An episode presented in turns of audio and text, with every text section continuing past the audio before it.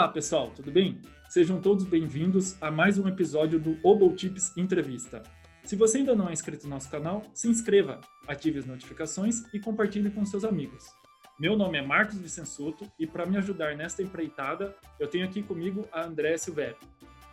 Meu nome é Andréa Silvério e hoje nós temos o imenso prazer de receber o fagotista Felipe Castro, que está terminando o seu bacharelado na Escola Superior de Música de Genebra, na Suíça. Oi, Felipe, tudo bem? Obrigada por você ter aceitado o, nosso convite e por estar aqui com a gente hoje. Oi, é... Gente, é um prazer. prazer é todo nosso. Vai ter muita rasgação de seda nessa entrevista, tá bom, gente? Porque o Felipe, a gente conhece ele há muito tempo e ele é muito, muito querido.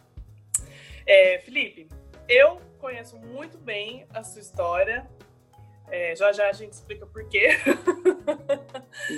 É, mas é, eu queria que você contasse para quem não sabe, para quem não te conhece talvez tão bem, como é que foi o seu primeiro contato com a música? Tá certo, Oi, gente. Então, é, bom, meu primeiro contato com a música eu tinha 11 anos de idade e foi na igreja, na igreja que minha família, né, que nós íamos. Lá eu tive contato assistindo orquestras, bandas, né, nas igrejas que tocavam. E eu sempre tive muito interesse em tocar saxofone. Só Sim. que aí pela questão do, de não ter o instrumento na época, é, o maestro lá da, da, da orquestra da igreja falou para mim, vai lá e pega esse instrumento aqui que é mais parecido com saxofone e me apresentou o fagote. e ali foi onde eu comecei, mas o meu primeiro contato com a música foi definitivamente na igreja. É interessante, bastante gente tem o primeiro contato com a música na igreja, né? É, e daí como é que foi depois disso? Depois da igreja você foi para onde, assim? Como é que você começou a fazer aula de fagote, né? Que não é tão comum é, é, é. em nenhum e, lugar do mundo, talvez. Sim, e diferente de, de, de, muitos músicos, no caso, fagotistas mesmo, eu, eu comecei a tocar fagote como primeiro instrumento. Eu nunca passei por outro instrumento, clarinete ou flauta doce, como a maioria. E no meu caso, foi assim: eu comecei a me interessar pelo instrumento ali, eu gostei depois que me apresentaram. Eu era muito novinho, eu tinha 11 anos, eu comecei as aulas teóricas, aí um pouquinho mais para frente, lá quase com 12 anos, eu já comecei o acesso no instrumento. E ali me arrumaram um professor, é, e, e ali eu comecei a desenvolver o instrumento, a prática no instrumento. E eu comecei a me interessar pela, pela profissionalização, pelo, né, por desenvolver mais e mais o instrumento depois que eu comecei a assistir alguns amigos meus lá da igreja que já eram mais avançados, que tocavam é, na Orquestra Jovem do Estado de São Paulo, na estadualzinha. E aí depois que eu comecei a assistir alguns concertos deles, é, foi onde eu comecei a despertar, foi onde começou a me despertar muito interesse por seguir no caminho, né? E aí dali para frente eu comecei a me preparar para poder entrar na ULM, que hoje é a EMESP. Uhum. E depois de mais ou menos uns dois anos, eu ingressei na ULM, na IMESP e comecei a ter aula com o Alexandre. Legal. É, e daí na ULM, é, como é que era assim a sua rotina? Você tinha aula de, de, de teoria, de instrumento, música de câmara, como é que era? Isso, é, então, eu entrei na, na, na eu devia ter por volta de uns 13 anos de idade, né, mais ou menos. Então eu era bem novinho, eu lembro que eu morava minha família é de Guarulhos, então eu pegava ônibus sozinho até a IMESP e eu amava estudar. Então lá eu comecei a fazer aula né, de fagote com o Alexandre e eu comecei também a fazer as aulas teóricas. Então eu tinha aulas teóricas. Poxa, eu lembro que eu tinha aula de teoria, é, no caso que seria solfejo, né, um pouco de harmonia também, com o Paulo Gazaneu. Uhum. eu lembro que eu tinha aula com o Paulo Gazaneu. Eu tinha aula, enfim, tinha diversas matérias teóricas lá para poder cursar. E a minha rotina era essa, eu ia por volta de duas a três vezes por semana para a EMESP, fazia aulas teóricas e fazia as aulas de fagote. E uhum. com o passar do, de um ano e meio, mais ou menos, eu lembro que eu comecei a me preparar para conseguir ingressar nos, nos corpos jovens, né, nas orquestras jovens que tinham por São Paulo. Na época era, era estadualzinha, é, a orquestra, a jazzinha, né, a Tom Jobim, a banda jovem, tinha, no meu caso, também a Orquestra Jovem de Guarulhos, lá com o Emiliano, onde a gente também tinha a oportunidade de tentar né, fazer uma audição, entrar. E aí depois de mais de, entre um ano e meio e dois anos, eu consegui a aprovação né, nos grupos jovens e comecei a, a desenvolver o, né, o meu caminho aí dentro da, da orquestra, conciliando com com as orquestras, com os grupos jovens e também com a, com a, com a EMESP. Posteriormente, eu acabei me transferindo para a Escola de Música Municipal, porque o Alexandre acabou indo para lá então eu migrei para lá, continuei por mais um tempo. Depois entrei na experimental, onde o Jamil Maluf era maestro. Na experimental passei algum tempo, fiquei por volta de uns três anos, três anos e meio, talvez. É, entrei na Baquiana, na época era Baquiana Jovem, com o João Carlos Martins. Uhum. E, e, lá na, na Baquiana a gente fez diversos concertos, viagens, chegamos a ir para Nova York, fazer concertos bem bacana. E mais para frente, assim, mais para o final do meu tempo, onde eu estava na, na, na, experimental, eu ganhei o concurso de jovens solistas e dali para frente eles começaram a me chamar para fazer cachê na USESP. Eu fazia cachê nessa altura, eu fazia cachê na USP, né, o Flores me chamava lá. E ali eu fui ganhando meu espaço, né? Fui fazendo cachê na USESP, cachê na USP, entrei na orquestra de jazz sinfônica. Uhum. E eu lembro que eu ia conciliando todas as, orquestras e tal. Chegou uma época na minha vida que eu tinha cinco orquestras para conciliar, uma loucura. Não recomendo isso para ninguém. Não. No meu caso, eu precisava muito trabalhar porque para comprar um fagote, fagote era muito caro, precisava juntar dinheiro, então eu estava fazendo um sacrifício assim maior. Eu lembro que eu fazia cachê na, na USESP, na USP, tinha uhum. ainda tinha emprego na Jazz, ainda mantive um pouco a experimental. Eu lembro que foi um período bem bem complicada assim da vida, foi, foram alguns meses. E, enfim, fui trabalhando bastante, fui comprando instrumentos, juntando dinheiro para realizar meu sonho, que era ir para a Alemanha estudar. Uhum. E ali, por volta de 2012, 13, é, eu já estava com 20 anos, eu fui fazer a prova na Alemanha, fui para Berlim, fiz a prova e entrei na faculdade para começar meu bacharelado lá em Berlim. Uhum.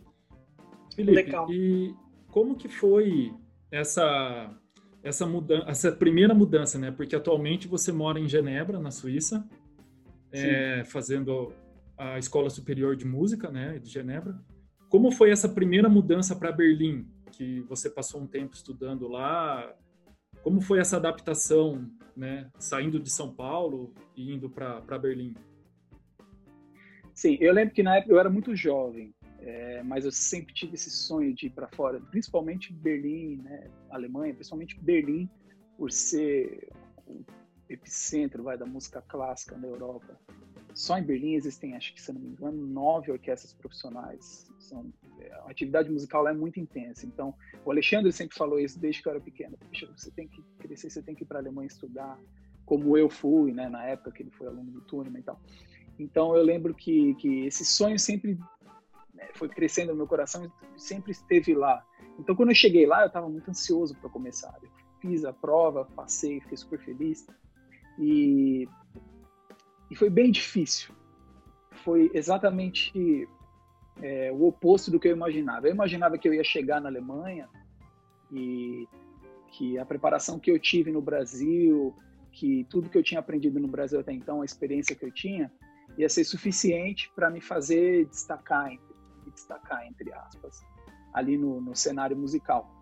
E quando eu cheguei ali, eu vi que o, o jeito, o, o, ambiente era muito é, de um nível muito alto. As pessoas elas tinham uma conscientização da preparação musical de uma maneira muito diferente do que era no Brasil, do que era em São Paulo.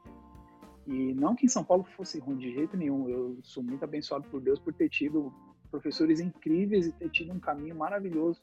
Mas quando eu cheguei ali em Berlim, é, eu era mais um estrangeiro numa terra onde existem diversos estrangeiros, existiam que 16 ou 17 alunos na minha classe de fagote. Só só um era alemão, todo todo o resto era estrangeiro. Então era mais um tentando aprender e sozinho, né, com aquela idade que foi bem difícil, foi um golpe muito duro. É, foi difícil por questão de amizades, a língua também, e também depois a parte financeira foi pesada. Então foi uma adaptação é, bem gradativa. E ao mesmo tempo que era recompensador, porque musicalmente era incrível, é, foi bem difícil, né? Se virar sozinho pela primeira vez, eu nunca tinha saído de casa, né, para morar fora, sozinho, né, administrar tudo sozinho e tal. Foi bem difícil, não foi fácil.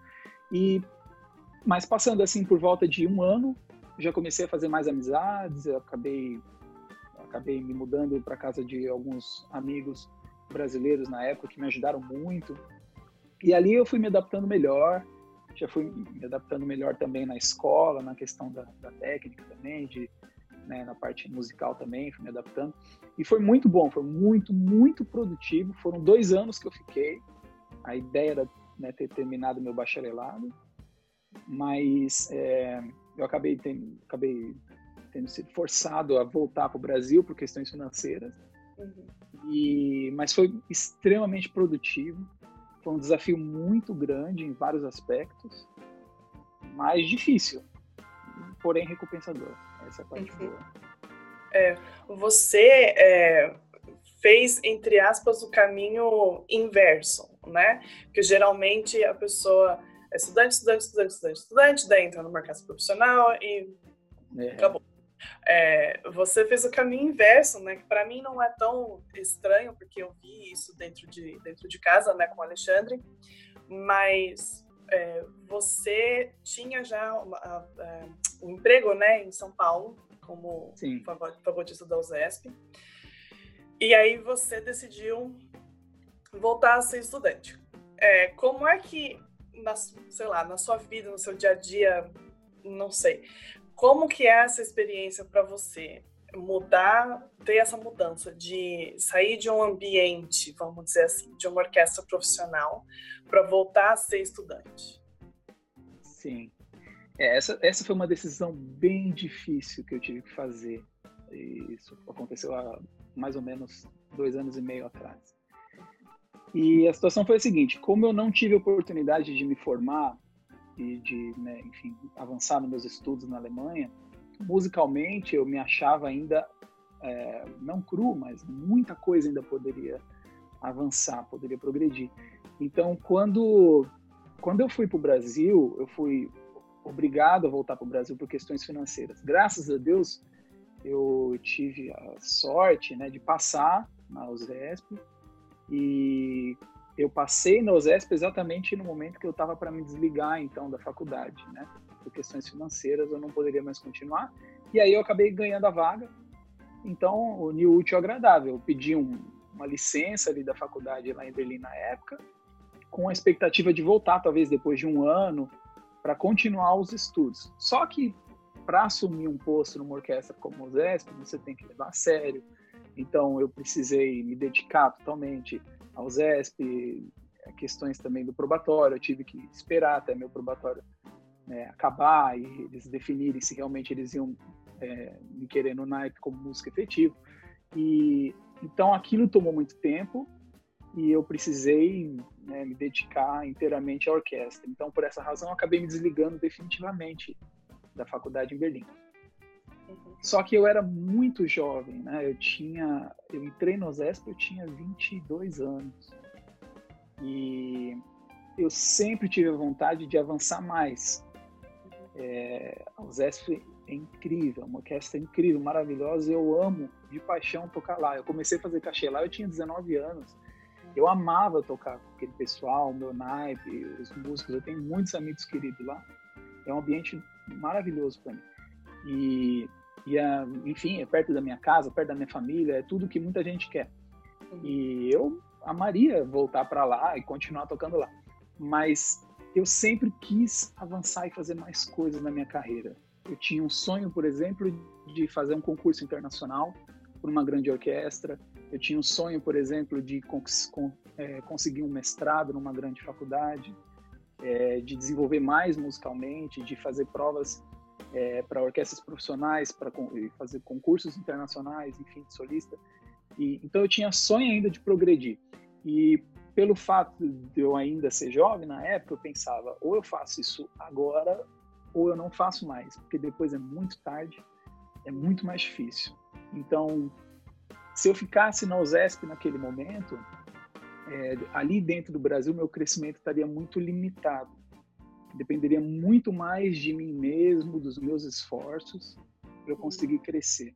Se eu voltasse para a Europa, eu teria a chance de voltar para uma grande faculdade, pegar um professor como mentor e seguir na minha carreira, na minha, na minha ideia de fazer minhas provas, minhas audições, enfim. Uhum. E então, para ser sincero, assim, eu nem pensei muito na hora que eu coloquei as duas coisas na balança.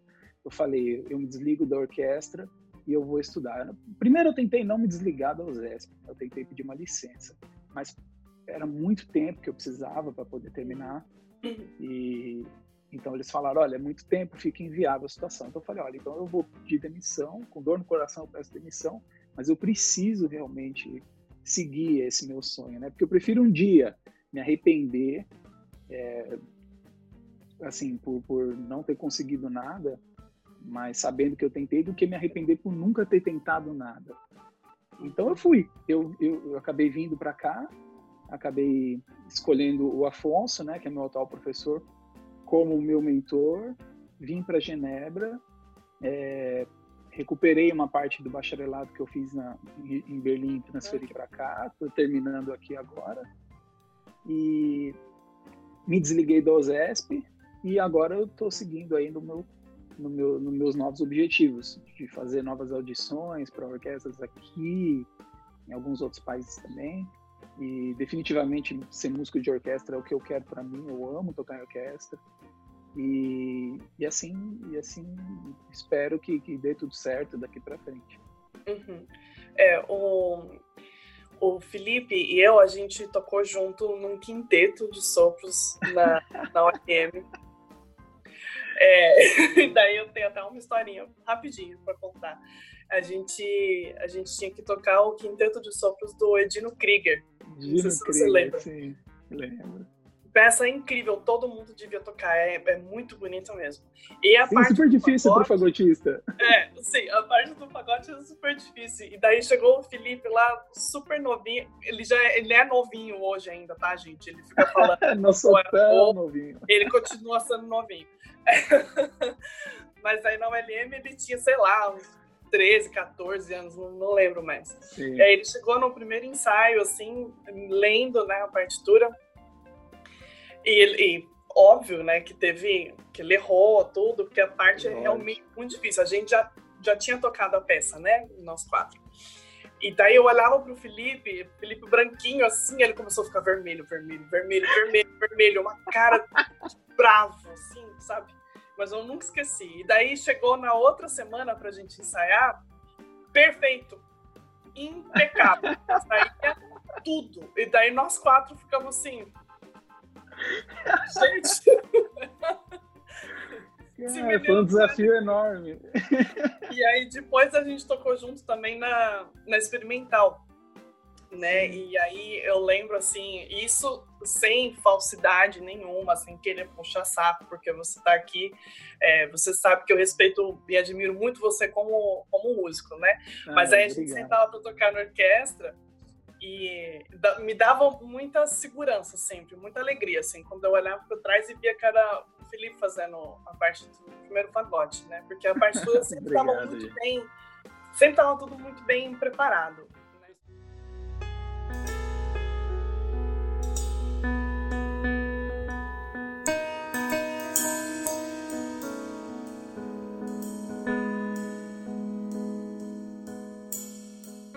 Como é, esse é um canal para, enfim, abrir uma comunicação para músico, eu queria que você contasse um pouco como é que é a sua preparação é, para tocar em orquestra, para tocar música de câmara, porque de verdade, o Marcos está aqui, o Marcos é testemunha. Não é demagogia, nada. É, o, a, o, Felipe sempre preparou muito bem as partes que ele, que, é, que ele tinha para tocar. Tanto que começou a fazer Caixa Zesp com, com 19 anos, né? Como é que é a sua preparação para para um repertório novo, seja solo, orquestral, camerístico? Claro. Bom, obrigado pelos elogios. Mas, eu, olha, eu lembro que nessa, boa, nessa época, adolescente, eu, eu, não pensava muito, né? Eu só estudava. Eu pensava assim, não tá saindo, tem que sair, tem que tocar. Aí saiu uma vez, eu falava, pronto, agora se saiu uma vez, tem que sair de novo, porque se já saiu uma vez, é bem simples, né, a coisa. Tenho até saudade de pensar dessa forma. Hoje em dia não é bem Muito assim bom. mais. Mas eu, mas quando novo, né, eu não tinha nada na cabeça, só queria saber de tocar e realmente eu me incomodava muito quando não, não funcionava, quando não estava bom. E enfim, com o passar do tempo, com o passar dos anos, vai vindo a maturidade e tal. E a gente sabe que não é simplesmente colocar mais as notas lá, né, e tocar de qualquer jeito. Tem a questão do refinamento, a questão do estilo, enfim, é toda a maturidade que o músico vai tendo. E hoje, o meu preparo, ele, a, bom, a questão técnica ela não é muito diferente, as passagens difíceis a gente tem que olhar com cuidado, né, analisar cada nota, posição, se vai usar uma posição alternativa ou não, enfim. É, definir bem a respiração, eu gosto muito de fazer isso. Eu pego um repertório, é, enfim, um concerto, seja um concerto de Mozart, por exemplo, o início da frase, o final dessa frase, definir bem onde eu vou respirar, tentar ser bem meticuloso nessa, nessa questão da respiração, simplesmente por ser um instrumento de sopro, eu acho que isso é extremamente importante. Então, para você se controlar bem, para você ter bastante resistência, chegar até o final numa boa qualidade. Hoje eu faço uma análise muito mais precisa de uma peça, de um solo, de orquestra, enfim. É... Então a minha preparação, a primeira coisa que eu faço, não importa o repertório que eu vou tocar, é analisar a partitura, analisar o que, que a gente está tocando. É... O estilo, né, a época, é, como executar, a questão técnica também. Então, a primeira coisa que eu faço é pegar uma partitura e sem o instrumento é ler ela, cantar na minha cabeça, talvez até sofejar um pouco algumas vezes, para realmente colocar tudo aquilo para dentro. Escutar bastante boas gravações, sempre foi bom, sempre vai ser bom escutar boas gravações de bons músicos. E, e depois é seguir nesse preparo, né? É água mole em pedra dura. Né? É, tem repertórios extremamente difíceis que levam levam muito tempo para ser preparado, né? Pega uma música contemporânea, por exemplo, é, Clausura do Holliger, é uma peça quase impossível de tocar no fagote. Tecnicamente, ela é extremamente complicada e não é algo que você vai conseguir tocar em algumas semanas. Você pode ter o talento que for. O interessante de um desafio desse, uma peça dessa, é você trabalhar ela devagar entender cada pedaço, montar realmente ela, né? Como um quebra-cabeça. Então hoje a minha preparação ela parte muito do, do, do, da análise musical que eu faço da peça. Depois é o trabalho ali, né, de gradativo, né? Todo dia desenvolver um pouquinho, estudar lento, passagens é, rápidas, coisas técnicas de digitação, de estacato. Não adianta começar nada rápido. Tudo tem que ser lento porque nós assimilamos mais lentamente, né?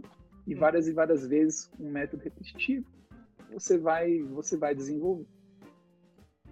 E já que a gente entrou nesse assunto, dá um conselho para os estudantes, não um conselho técnico, né, de, de técnica, assim, mas um conselho para a vida, assim, para os estudantes que querem se tornar profissionais um dia. Né? Qual seria um, uma boa dica para eles, assim? É, para mim, assim, eu, eu acho que os fatores essenciais para um, um músico, principalmente quando ele é jovem, primeira coisa, eu acho que ele tem que ter uma paixão pelo que ele está fazendo. É, se você passar a vida inteira fazendo aquilo ali sem ter muita paixão, vai ser um sacrifício. Sempre que você tiver que pegar um instrumento para trabalhar, vai ser um sacrifício. Então, desenvolver um amor por aquilo que você faz, eu acho que é extremamente importante. Eu tive isso desde garoto, né? Desde pequenininho mesmo, eu era criança, eu ouvia as orquestras tocando na igreja e eu amava ouvir. É, não sei te explicar por quê, mas eu sempre fui assim. Então eu acho que é importante a gente aprender a gostar do que faz, aprender a, a, apreciar boa música. A maioria talvez já saiba fazer isso. Então o próximo passo seria é, traçar um plano na cabeça, colocar objetivos a médio e longo prazo e perseguir esses objetivos. Eu lembro que quando eu era garoto, o que me motivava era querer entrar nas orquestras. Então eu lembro que eu entrei a primeira a primeira prova que eu fiz, né, foi para estadualzinha. Aí eu não passei, eu peguei suplência. E ali eu fiquei extremamente triste, mas eu pensei, poxa, o que, que eu vou fazer? Eu vou parar? Eu vou desistir? Não, eu quero quero conquistar isso, né? Então, eu aquilo me serviu de motivação para fazer uma nova prova. Aí eu fiz a prova, passei daquela vez. De, dali para frente, o que me motivava não só tocar, por exemplo, a parte de primeiro fagote, alguns concertos, quando a gente tinha oportunidade, né, que a gente revezava no, no, no mas também de, de, tocar em orquestras melhores. Então eu pensava, agora eu quero entrar na experimental, que é orquestra melhor. Então me motivei para fazer a prova, estudava, peguei o repertório, trabalhei o repertório. É, depois eu queria me motivar, queria é, conquistar orquestras melhores. É, por exemplo, Jovens Solistas foi um desafio também. Pensei, poxa, vou fazer o Jovens Solistas, seria incrível, né? A oportunidade de solar com orquestra e tal. Aí preparei o concerto, fiz o Jovens Solistas, ganhei os Jovens Solistas. E ali, então, eu acho que essa questão de ter os objetivos é extremamente importante para você se motivar. É, quando você não tem objetivos, você tem que ser muito disciplinado para você se manter em evolução. É, essa é a minha, a minha percepção das coisas. Eu acho que o cara sem um objetivo concreto, vamos pensar assim, vai um músico que já está numa orquestra há 10 anos, não tem mais é, aspirações ali dentro e tal, não vai evoluir mais, não vai passar para outras cadeiras, enfim. É, eu acho que esse cara ele tem que ter primeiro um princípio ético, né, de se manter num bom nível para fazer o trabalho dele impecavelmente bem. Mas em termos de motivação, talvez nada o motive mais. Então ele vai ter que ser muito disciplinado para se manter num bom nível musical. Porque a pessoa sem objetivo, a pessoa fica meio deriva, né? E essa questão de ficar deriva pode ir para um lado ruim, ela pode ir perdendo qualidade. Então a disciplina é extremamente importante. Tem vezes que a gente vai ter que estudar sem motivação. Então, desenvolver essa parte disciplinar é muito importante. Eu fui muito falho por muitos anos na minha vida. Várias vezes eu não estudava tanto quanto eu deveria. Uhum. Hoje eu me motivo muito mais, hoje eu busco muito mais a, a questão da, da, da evolução gradativa, né? Agora, essa parte de desenvolvimento disciplinar eu acho que é extremamente importante também para o músico. Então, para qualquer um que está aprendendo agora que está, enfim, querendo seguir na carreira de músico, eu falaria, é um processo gradativo, é devagar, se motive, uh, busque uma rotina, seja disciplinado com a sua rotina, seja é, aplicado nos seus estudos, tenha em mente que é algo devagar, não vem nada do dia para a noite, tem que ser devagar, porque assim você dá mais valor também, é bom. Uhum. Então, vai devagarzinho, vai estudando com com foco no progresso e não na perfeição. Porque a perfeição, sinceramente, ela não existe. Agora, o progresso, ele existe, né? Uhum. Então, ter em mente o progresso, eu acho muito bacana. Porque você vai se sentir feliz quando você vê que você é capaz de fazer algo que antigamente você não era. E aquilo pode servir de, pode servir de, como valor motivacional. Não é o, o fim, né, que a gente tem que mirar. A gente tem que mirar no percurso, né? Porque o não, percurso que é, que é importante. Exatamente. Exatamente, não é o fim, exatamente. O percurso, né? A parte de, de aproveitar cada momento, aproveitar até um estudo de escalas, que por muita gente pode ser muito chato, mas é extremamente importante trabalhar a técnica. Eu sei que por muita gente é chato, mas você tem que fazer. Se você negligencia isso, isso vai te custar alguma coisa. E então tem em mente que a parte disciplinar é importante. Agora, uma coisa também que eu acho que é extremamente útil é ler bons livros, é, ler boas é, biografias, tudo isso motiva. Olha, para mim, ver o Cristiano Ronaldo me motiva. Ver ele, como ele é aplicado na carreira dele, como ele é. Não que eu vá ser um cara igual ele na minha carreira, né? mas assim, olhar e pensar. Eu penso, eu falo, uau, esse cara é extremamente motivado, mesmo com tudo que ele tem, ele, ele gosta de ser o melhor naquilo que ele faz. Eu acho isso incrível. Então, as pessoas têm que achar os fatores que, que as motivam e ir atrás. E isso, tanto para o jovem quanto para o menos jovem, eu acho que tem que ser igual. O cara tem que buscar a motivação e ser disciplinado e ser persistente. Para qualquer, qualquer aprendiz, eu falaria isso. A vida, é, a gente é eterno aprendiz, né? Faz hoje e amanhã você vai ver que você vai estar fazendo a mesma coisa, mas o progresso ele vai existir.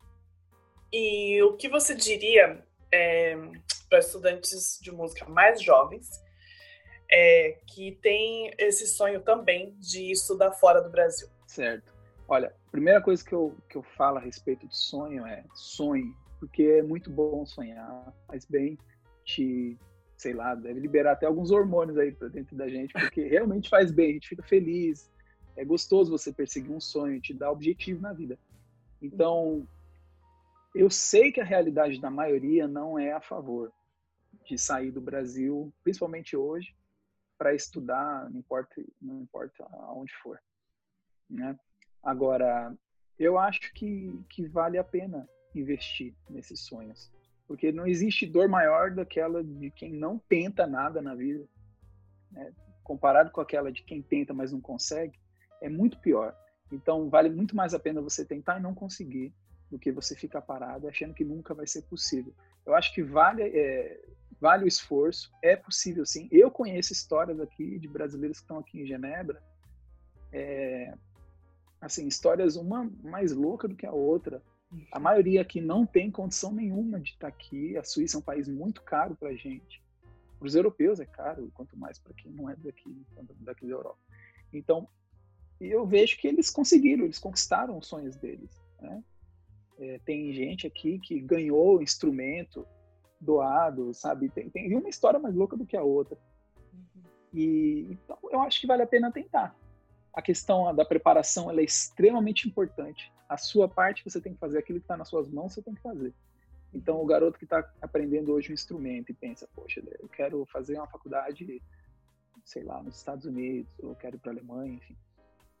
Eu falo, a parte técnica ela tem que estar tá em dia. Você tem que ter um bom professor, uma boa orientação e fazer uma boa preparação. Preparar uma ótima base, uhum. focar muito na sua preparação de base Uhum. É, trabalhar o repertório exigido e focar, trabalhar ele da melhor maneira que você pode fazer. Você faz o seu melhor. Talvez você chegue lá na prova e tenha gente que toque melhor que você, mas o seu melhor tem que estar feito, porque assim você sabe que não importa qual foi o resultado, o seu melhor você fez. Não vai ficar pensando, poxa, mas eu podia ter feito um pouquinho mais, tal. Não, faz a sua parte e, e vamos ver o que acontece, né, dali para frente. Uhum. Mas sonhe sim, sonhe, vale muito a pena, tem que, tem que fazer, sim. Uhum, sim. E só um, só um complemento para quem quer estudar fora, pelo amor de Jesus, estuda o idioma, por favor. Não, com certeza. Olha, eu quando eu fui para a Alemanha, eu fiz uh, um pouco de curso de alemão antes, talvez um pouquinho menos de um ano, é, eu estudei, fiz, fiz aulas, até um abraço para o German, se ele assistir essa entrevista, que foi o meu primeiro professor. E, e assim, extremamente difícil o alemão. Eu cheguei na Alemanha achando que pelo menos uma boa noção eu já tinha, de fato eu tinha, mas eu não conseguia me comunicar nada bem. Depois de mais ou menos um ano lá na Alemanha, fazendo curso intensivo lá, intensivo mesmo, era de segunda a sexta, três horas por dia, era um inferno.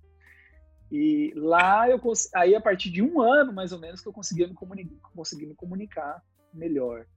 Mas foi bem, bem difícil por causa do idioma. Então, com certeza, o inglês é obrigação. E depois, se você tiver aqui para a Alemanha, meus pesos, me sinto muito bom, bom, bom proveito aí no estudo do alemão, que não é fácil. Mas é muito legal. Ao mesmo tempo que é difícil, é muito legal. Eu, amo aprender idiomas. Eu acho que, é muito legal. Mas é difícil. Igual música, igual aprender um instrumento, exige, exige disciplina, exige dedicação. É, sim. É, e é bastante importante, né? Já é Muito. é difícil ser estrangeiro. Quando você não fala o idioma, então. Não, pois é, você está totalmente para trás. É extremamente importante. Sim, isso é muito o idioma, você, você conseguir falar o idioma local que você tá, te abre portas, né? Contatos Com de. Com certeza. Porque as pessoas do, do, do, local vão se sentir confortáveis em falar com você, né? Porque você claro, vai entendê-las. Claro. Uhum, é, claro. Se... Não, não há dúvida. A comunicação é extremamente importante.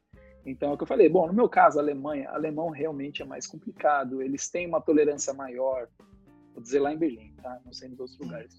Em Berlim eles tinham uma certa tolerância maior com o pessoal na questão da comunicação. Eles sabiam que era difícil. Um bom inglês adiantava bem para o nosso lado. Agora, é lógico que se eu passasse a minha vida no país, tal, eu teria que falar bem o idioma. Agora, pelo menos, é eu falei, pelo menos o inglês você tem que desenvolver. É extremamente importante a parte da comunicação. Até para nível de desenvolvimento, como é que você vai aprender se você senta numa aula e você tem que ouvir o professor está falando, se você não entende nada, né?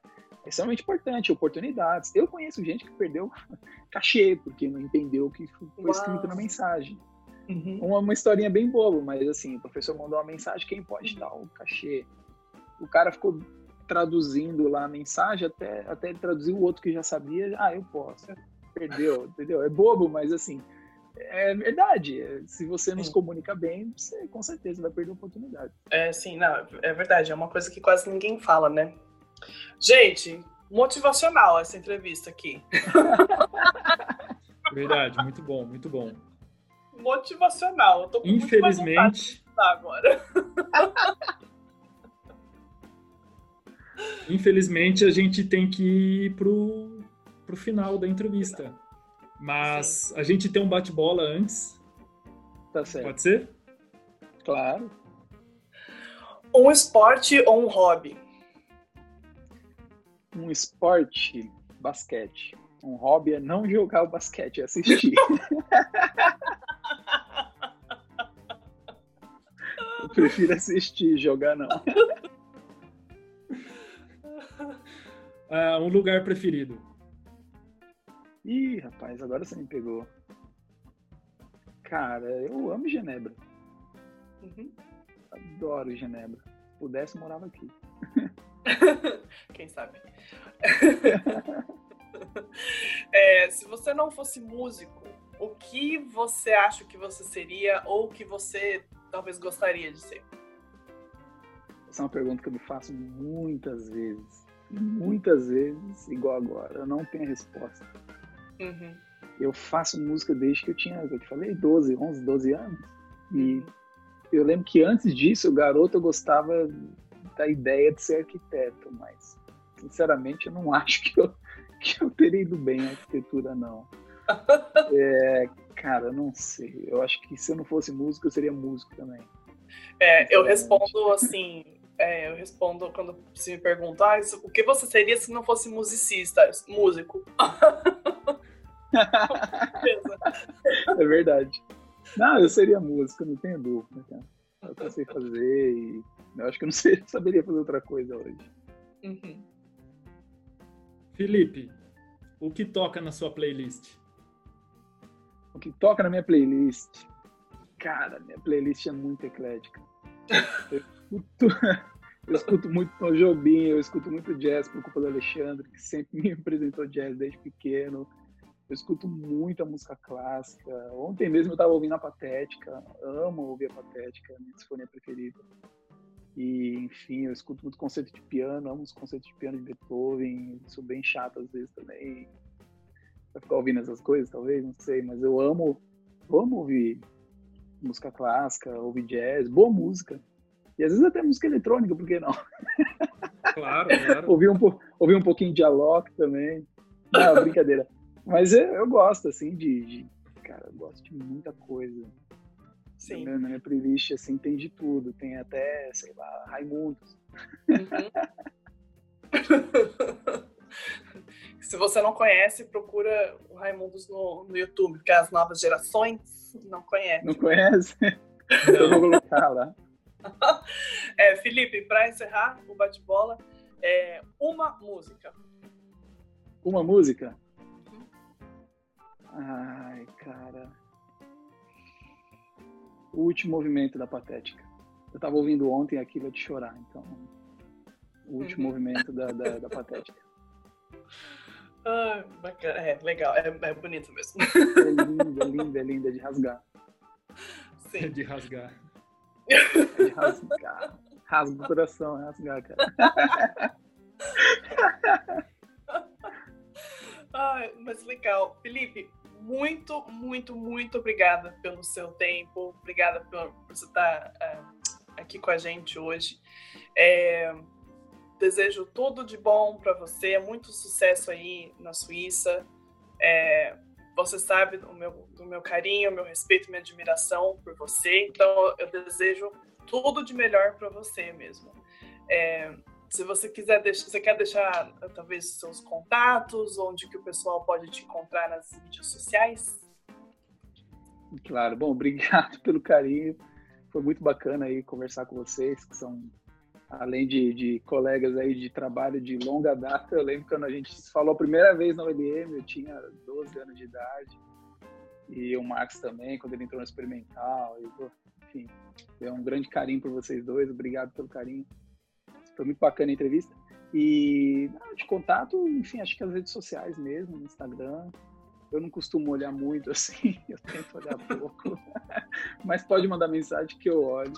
A gente vai deixar aqui embaixo o seu Instagram, daí o pessoal te manda legal, mensagem, legal. te manda um alô. Legal, obrigada, Felipe. Bom, espero que vocês tenham gostado. É, não esquece de deixar o seu like aqui pra gente, que é bastante importante. Se inscreve no nosso canal e siga a gente nas redes sociais. Até a próxima.